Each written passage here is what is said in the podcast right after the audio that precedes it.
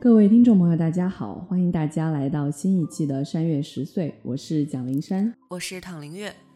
今天呢是二零一六年四月二十六日，刚好想纪念一下这个日子，因为这个月底呢，我们人文学院的那个论文正稿的提交截止日期就要到了，然后我现在都还在图书馆里面奋战我的论文，所以大家可能最近。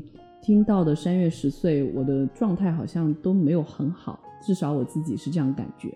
所以今天想跟唐两个人聊一聊关于论文这件事情。说起论文，其实大概每一个大学生都会纠结这件事。很多人可能都是被论文给逼退的，然后不想再继续读，比如说读研究生啊，或者读博士这样。但是我跟唐都纷纷选择了要继续读博士。我很好奇，唐，你怎么觉得就是论文跟读博士这件事情他们之间的联系？其实作为一个社会学系的学生，写论文真的是非常日常的事情。我们从本科到现在基本上没有考过试，所有的课程都是写论文，包括最近我也是写论文写的特别头疼，但是也主要是因为这次论文的字数要求是。比较高，平时教课程论文可能几千字、上万字就可以了，但是这次至少要写个六万字这样，所以也是上周花了很长很长时间，有几个通宵才把论文赶出来，然后现在还在处于写完论文跟改论文之间的间隙。但是我觉得写论文应该也不会影响到我对读博的这种信念或者怎么说，选择也好。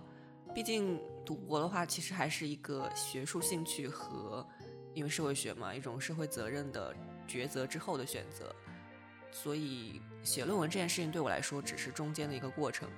我已经预感到博士期间写论文应该会非常非常痛苦，但是我也会想到，如果我真的能够完成，那也是算是完成一项对自我的挑战。嗯，写论文我在研究生才开始做，就是本科除了我的本科毕业论文之外，几乎没有写过。所以当时写本科论文的时候，我就已经觉得很痛苦了。而且当时我们是英文嘛，所以要求字数比较少，但我自己还是写了两万字。然后现在的这篇论文虽然要求是一万五，但是我也只写到了两万字而已。跟本科论文可能不一样的是，因为研究生论文我研究的是台北人的翻译，所以我自己很感兴趣。我在写的过程中还是挺开心的。但是现在变成了要修改，然后修改着修改着，发现它越来越靠近了一个我并不太喜欢的话题，而且我还搬不回来。所以我就觉得，哦，写论文这件事变得好痛苦。如果它是我特别感兴趣的，就像读博这件事情一样，它其实是我感兴趣的，然后我想研究自己想研究的东西。那可能那个感觉是完全不一样的，所以我觉得可能导致我现在心情这么糟糕的原因就是这样。就像前一个星期看到你的状态，我觉得挺可怕的，我都不敢靠近你，就是看你写论文写的那种。你靠近我，整个人就炸了。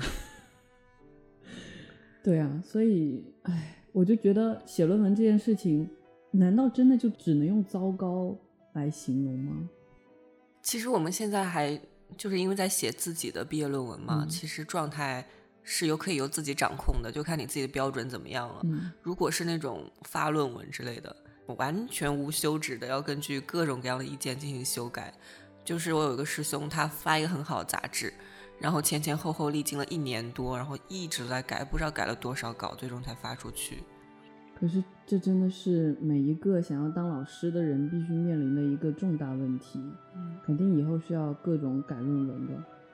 但是其实我当时发论文的时候，我觉得还好啊，因为可能刚好那一个论文也是我自己比较感兴趣的，所以被叫修改的当下有点烦躁，但是改的过程还是会觉得啊，这是个不断提升的过程。嗯，但是真有可能是因为这一个毕业论文刚好。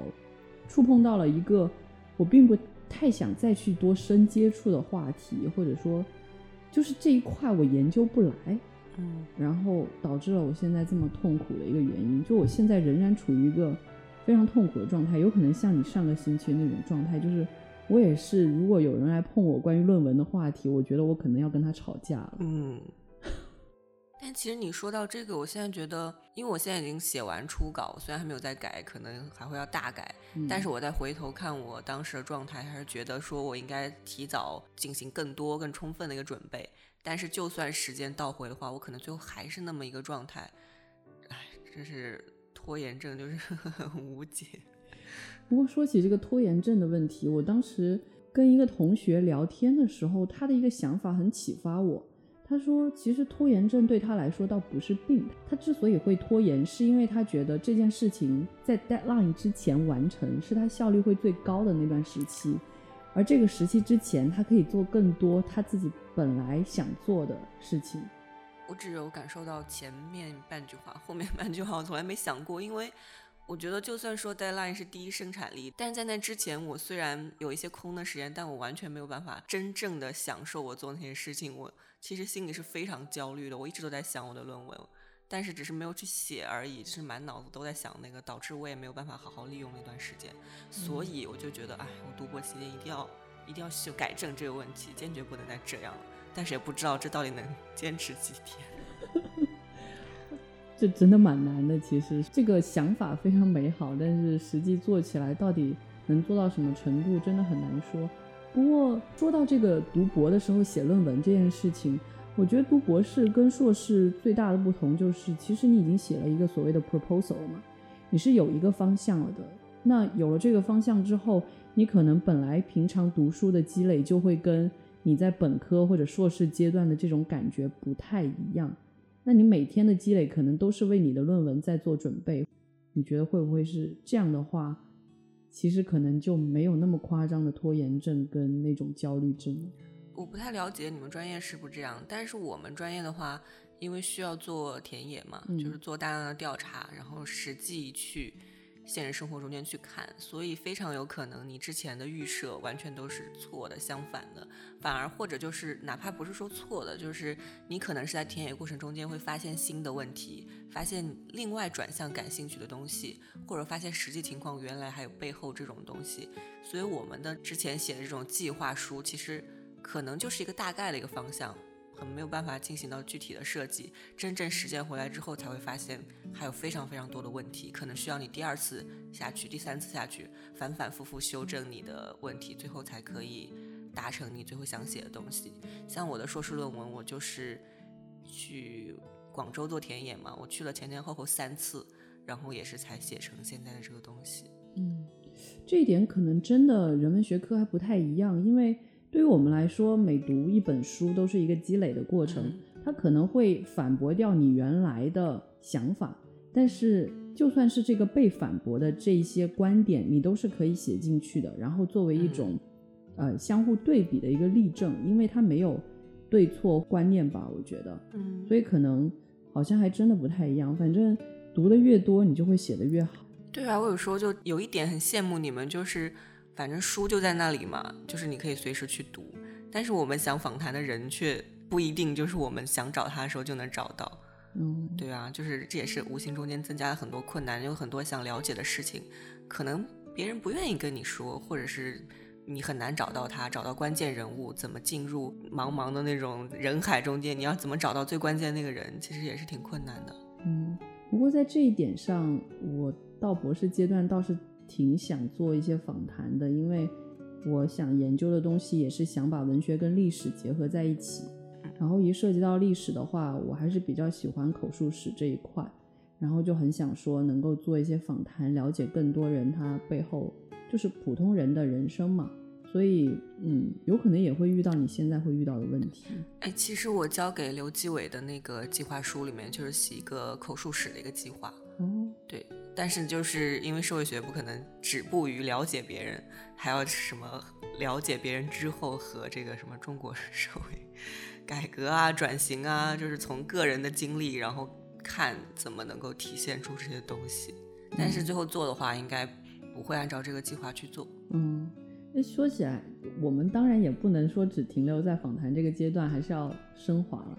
其实对于现在的我来说，升华可能就是最难的一个问题。包括我现在写的论文也是，我觉得做文本分析，就像我们山月十岁平常这种节目，可能更加学术一点，但是其实形式是差不多的。真的做的很开心，就是嗯哇，你觉得分析到一个别人可能还没有发现的点，或者是分析到一个确实很值得讨论的点，你会觉得像是发现新大陆的感觉。但是做理论的那种分析跟升华的时候，你就觉得找不到，你知道吗？就是那种、嗯 好像迷失了一样。哎呀，这是我们这些专业可能写论文的时候都会面临这个问题，就是你要有自己的东西，你要有自己的理论出来。然后有时候你写的时候就会觉得，哦，这个人已经讲这么好了，我还要怎么 怎么能够再讲一些新的东西出来？就是从哪里再发现新的？因为你要有新的点出来，才能证明你这个研究是多么有价值啊，或者怎么样，那就是一个很痛苦的过程。对啊，就确实是这一个是最难的，不是？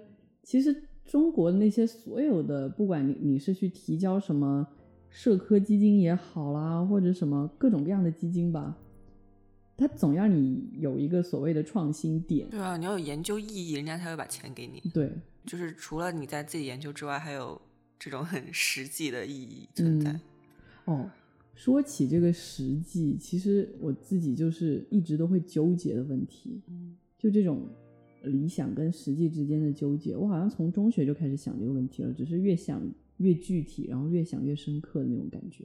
虽然我一步一步从小到大坚持着想要做老师这件事情，然后也觉得这是我值得做的事情，嗯但是始终实际都会给你冲击，而且那种冲击越来越真实，就不像以前可能只是你预想的哦，可能会带来如此如此的冲击，但现在越来越真实了，因为人嘛，生活在社会里面总是会跟旁边的人做比较，尤其是自己的朋友啊、同学，都已经开始走上工作岗位，然后有了自己比较稳定的生活。这个时候，你看你还飘在这个地方，甚至有时候你都还需要依赖父母，这种感觉其实想一想还蛮糟糕的。嗯，可能就是调整自己的一个状态吧。我觉得你和别人比的话，就是永远都比不完的。去那些咨询啊、金融的，单从工资或者是一些实际状况来比的话，你完全没有办法比过他们，甚至永远不可能超过他们。拿再多课题，出再多书，也不一定有他们那种刚开始工作的人，就是拿的钱多或者怎么样的。是啊，而且其实这个问题，在我本科的时候，有一次我们有那个小学期，然后就有一个老师，他从伯克利回来，然后给我们上课。他是一个对理论非常有热情的一个老师。然后中间他有问我们说，我们对做这些东西有什么疑问？然后就有同学问他说，感觉这个做学术就是一个很清贫也好，或者怎么样的一个状态，哪怕不担心自己，也会担心自己给家庭造成的一个影响。然后那个老师就睁着一双很天真的眼睛说：“啊，怎么会？你们怎么会这么觉得呢？”但其实，因为她老公是微软高管嘛，所以她也是完全没有在关心、在意这个经济的问题。但是如果像我们这种，如果是一个人在打拼的话，其实确实是压力是很大的。嗯，然后说回写论文这件事情，我觉得写论文对我觉得写论文对读博来说应该是最重要的组成部分。我以前好朋友一直都说你还是不要读博了，写论文多痛苦的时候，我一直都会怀疑自己，就是我到底喜不喜欢写论文？其实我是喜欢表达我自己的观点给别人听的。但是我到底喜不喜欢写论文呢？我也不知道。很难说，我觉得没有必要要喜欢写论文。论文是你达到你喜欢那个东西中间必须要经过的东西，嗯，就是它是一个门槛或者是一个工具。嗯你要想达到你研究的一个目的，你想要达到另外一个状态，你必须要通过写论文这个手段、这个途径。没有必要使你自己一定要爱上写论文，我一天就要写一写，不写我就难受这种的感觉和平时读书还是不太一样的了。我是会把它当做一个，也不能说任务，我就会比较理性的看待这件事情。可是写论文的目的到底是什么呢？其实不是写论文的目的啊，是你读博之后的目的才是重要的。你为什么要读博？你读博之后想达到一个什么状态，这个才是重要的。写论文是这个过程中间必须经过一条路。哦，从这个角度来想，倒是能够让人释然一点。因为毕竟读博的目的是因为我真的很想了解更多关于这个世界的各种各样的东西，我很想有更多的思考。嗯，当然，同时也很想再分享给别人。对啊，嗯，所以要通过写论文这件事情来达到这个目的。对啊，其实这个和很多时候这种目的和中间的手段，我觉得是可以解释我生活中一些状态的事情。比如说我为什么要读博，跟我导师聊这件事情，我就说我就是很想影响更多的人，因为我是做劳工的嘛，我就很想影响更多人去关注这个群体。那我要怎么样才能够达到这个目的？我就要站到一个更高的一个平台上面。你站得越高，你才会影响到越多人，讲的话才会有人听，你才会有影响力。那如果从这个目的来看，那读博就是我达到这个目的中间的一个过程。哦，这样子说的话，真的会让我释然好多。我觉得原来想的事情，纠结在写论文这件事情里面，就会变得很模糊。但是现在好像又想的比较清楚了。哎呀，说起来，我觉得有个话题还是要聊一下。读博，我们两个都是女生，你有没有受到很多非议？就是婚姻了。婚姻这种事，哎，我现在是没有在想这件事了。嗯，我爸妈其实也是只是在暗示我，没有说特别要怎么样，也没有催我什么相亲啊或者各种各样的东西。在这一点上，我还是挺感激我爸妈的。嗯，但是有时候其实跟朋友聊天的话，多多少少还是有一些很落寞的感觉吧。嗯，因为其实现在。你就会发现，从本科到研究生再到博士，你的圈子越来越小，你很难再认识一个新的人。而且随着你年龄的增大，我就感觉就很不想再跟比新的人，然后再重复我过去的生活啊，或者怎么样，就是一种慢慢变懒的感觉。嗯，所以就是哎，随便了，就是有就有，没有就算了。如果没有的话，我就更要好好学习，这样我就可以养活我自己。哎，说起这个婚姻的问题，刚好跟你们家状况完全不一样。我真的也是被逼得很紧，然后一直都被嚷嚷着要减肥减肥啊，然后才找到男朋友啊。你长得那么丑啊，怎么能找到男朋友啊？类似于这种被念的这种事情，但是多多少少我都没有很 care 了。但但仍然它会潜移默化影响着你的一些思考。而且经常被家里面人问说：“你难道不想找男朋友吗？你怎么就不找男朋友呢？”其实我对这件事情的态度一向都是，我其实是很愿意有男朋友的，或者说很愿意组成家庭的。但是这个的前提是真的那个人出现了，然后你们两个刚好达到一个很恰当的状态。就我最近有一个朋友，他找到了一个新的男友，我觉得他们的状态就很好，就是。彼此都为了彼此想要活出更好的自己，嗯，我觉得这是男女朋友之间或者说婚姻之间最好的一个状态。对，是啊，但是没有找到那个人之前，你说将就着过，那我觉得我自己也挺开心的。而且其实我是那种很耐不住寂寞或者是孤独的人，我如果一旦觉得孤独了、寂寞了，我就会各种呼朋引伴，各种打电话，因为。找人出去玩的是，对啊，哎，没有啦，就这样想啊，就是现在没有，就 你就让自己变得再好一点，然后之后就会再遇到更好的，达到你那个状态的人。这种鸡汤是 到处都是，我都不知道喝多少碗了。这鸡汤可信度很低了，但是确实也只有这样子。但是其实这种鸡汤反过来想，就是你。变得更好，那标准就越来越高，然后就越来越难找。对，哎呀，不过没关系啦，我觉得这件事情真的，我是看缘分了，以后看缘分如何，能够怎样就怎样吧。对啊，其实你像我以前，就是因为我从我们这种小地方出来，我小时候就一直以为，就是到了一定年龄，所有人都会结婚生小孩或者怎么样的，但其实。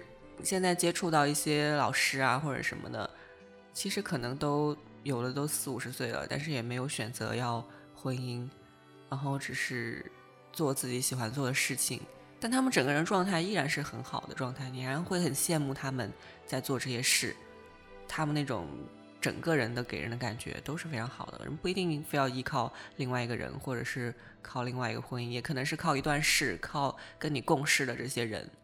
然后来支撑你整个人的状态。哎，假如你处于孤独跟寂寞的状态，你会怎么办？其实我经常处于孤独和寂寞状态。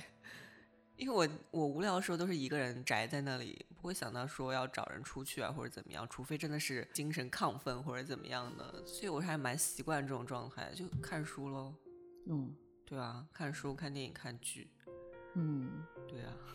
其实说起来，我觉得沉浸在别人的人生里面，有时候是逃离自己那种烦恼最佳的一个方法。很难讲啦，我觉得这两种状态都是不同选择，看很难说哪个好或者哪个不好。反正我是那种不太喜欢，就是有时候，嗯，总会想说，如果我太一一难过、一郁闷，然后就找人找谁出去吃饭，那有一天没有人理我，我该怎么办？就有这种想法的 啦。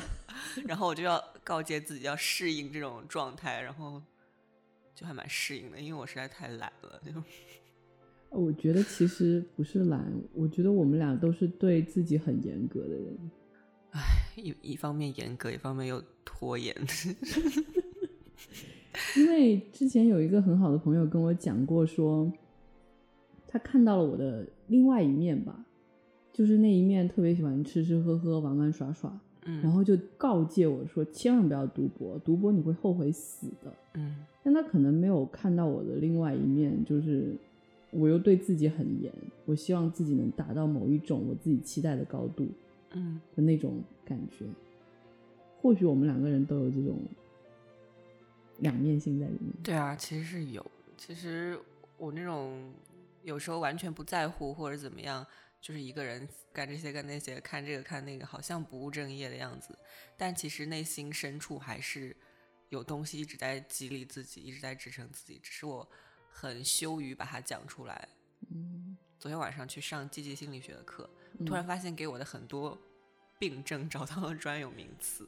前面有讲说，就是那个叫防御性悲观主义和自我设限、自我障碍，其实就是一种给自己的状态找借口的，用来形容这样的一个名词。嗯，就比如说有时候他举的例子啊，就是考试前，哦，我可能就是有的人就会生病或者怎么样，感觉不舒服。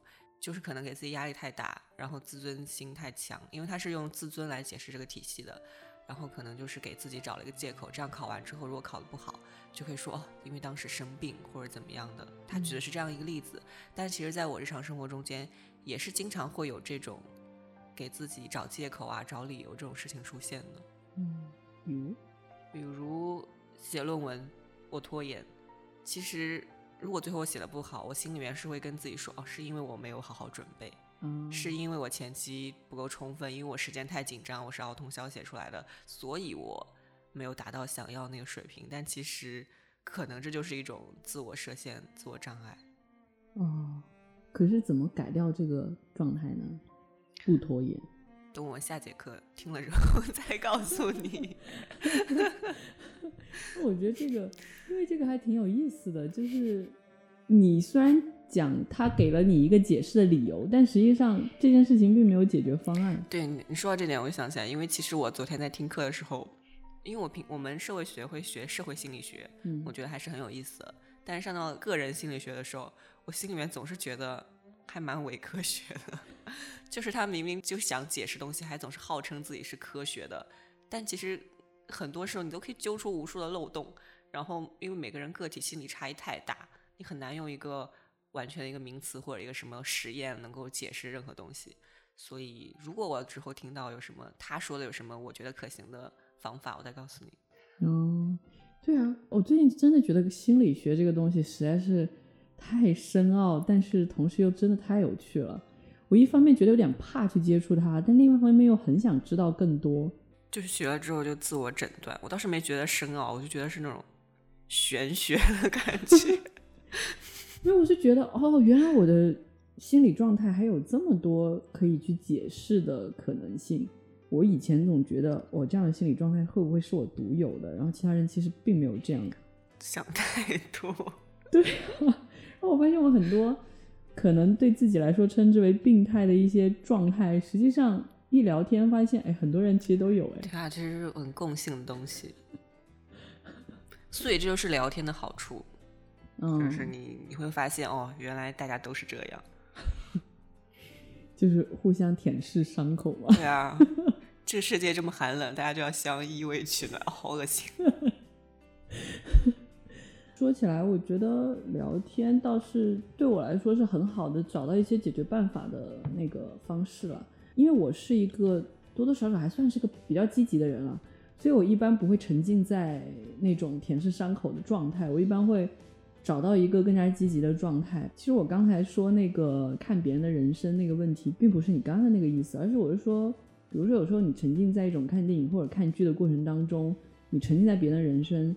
一方面你逃避出了你自己的烦恼，另一方面你可能会从他们的那里得到很多自己积极的暗示，包括甚至对自己学术的思考都有可能。反正至少对我这个学科来说，常常我是会得到这些小 idea 的。其实我有时候会觉得，太多的时候一个人闷在那里不是特别好，嗯，但是一时又很难改变这个状态，所以平时你要找我干嘛的时候，我都特别开心，因为我自己又是。懒得想主意，也说想不出来，然后也不知道应该要干嘛的人，所以才会选择闷在那里。我们都研究生了，大家看到那么丰富的清华生活，有时候也不属于我们。像前两天校庆，我看大家都好嗨啊，朋友圈里面，然后我就在苦逼的写论文。你在干嘛？校庆的时候我还蛮开心的，因为那时候我已经交了那个初稿嘛。然后，但是很多校庆活动我都是。因为参加太多年，我都不想再参加了。尤其是百年校庆，其实比这热闹好多。嗯，然后，所以很多活动也都就随便看了看。然后最后有去那个军乐队的一百周年的那个音乐会。嗯。主要也是因为我同学有票。其实本来的话，我也是懒得动的。对啊，多多少少，哎呀，这就是清华毕业生的生活了。然后，清华研究生的生活马上要结束了。对于我来讲，就只有三年。其实我真的以后会蛮怀念这里的生活的。我在清华遇到了很多各种各样的事，各种各样的人，然后嗯，一直都觉得收获很大。包括写论文也是在清华学会的，所以对啊，不像你已经待了七年。对啊，待了七年其实也是我很想不想在这里待下去的原因之一，因为待了太久，然后和太多人告别，最后我就想说，哎，还是我自己走吧。哎，是啊，真的要说告别。我们这期节目聊得很散啊，就是大家聊聊写论文，然后聊聊这个学期的事情，就是基本上就是我们这段时间的状态。对，就是可能如果我们一个月之后再录什么写论文之类的，我们肯定不是 不是这样的，可以约一个再录的时间。那应该是一年之后之类的吧？一个月也太短了吧？那一个月所有尘埃落定了，这种比较。那那那就是毕业节目了，那就会更多侧重到毕业和事情。那倒是。对啊，论文就是觉得哦，已经是过去的一个插曲了。现在我们面临的是更多的东西。嗯，是。啊，我觉得这样也挺好的，我们的生活状态。嗯嗯，就这样吧，这期节目。好，嗯，我是蒋林山，我是唐林月，我们下期节目再见。再见。